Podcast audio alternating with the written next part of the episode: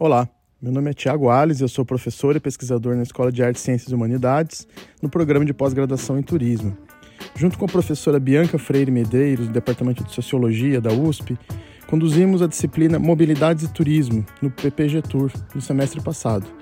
Nessa nova temporada do podcast Turismo e Mobilidades, a gente vai apresentar alguns debates e discussões acerca de certos capítulos da obra O Olhar do Turista, na perspectiva de estudantes que participaram dessa disciplina ao longo do semestre. Foram feitas algumas seleções de destaques e é uma espécie de guia para a interpretação da obra de John Murray, particularmente O Olhar do Turista, e uma forma de orientar as pessoas a entenderem o turismo a partir da perspectiva das mobilidades. Esperamos que vocês aproveitem.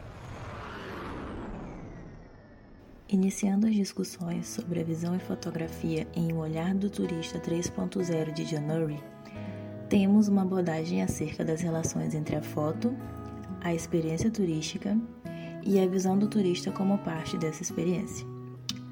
As fotografias estão atreladas ao sentido da visão, possibilitando no turista não apenas ver, mas previamente imaginar e posteriormente sentir a experiência da viagem.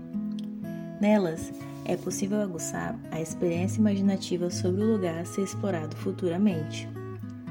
Fotografar o local é uma forma de consumi-lo e utilizá-lo perante as possibilidades que uma viagem permite.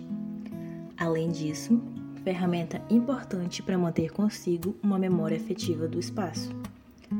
Mas quando que a visão se torna determinante para aproveitamento do local?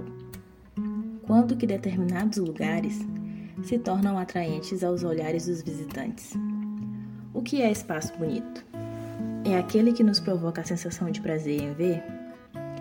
Belezas naturais, belezas rústicas, belezas pitorescas, belezas históricas, cada local com sua atratividade.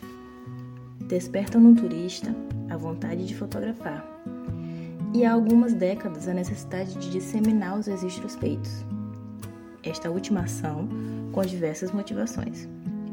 Fica claro para o turista que viajar e fotografar são ações que não se dispersam mais, porque para que uma se concretize, a outra precisa ser feita. Consumir visualmente os locais para as pessoas vai muito além de sua contemplação. São necessários recursos fotográficos que produzam imagem para ficar registrado intimamente ou publicamente.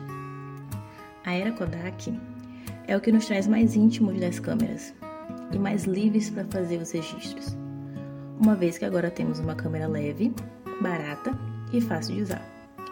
As fotografias passam a ter grande influência nas performances dos turistas, porque entende-se que o turista tem todo um perfil pré-definido e que a câmera fotográfica faz parte do perfil do turista, da roupa do turista e da performance do ser turista. A digitalização das fotos é o fenômeno mais atemporal que podemos ter. O consumo por fotos digitais tornou o registro muito mais instantâneo. A inserção de câmeras nos dispositivos celulares faz da fotografia disponível em telas e em ótima qualidade. Rapidamente é feita uma curadoria dos registros que serão utilizados e divulgados. Este fenômeno também impacta diretamente no que chamamos de performance do turista, pois agora teremos em mãos mais celulares do que câmeras.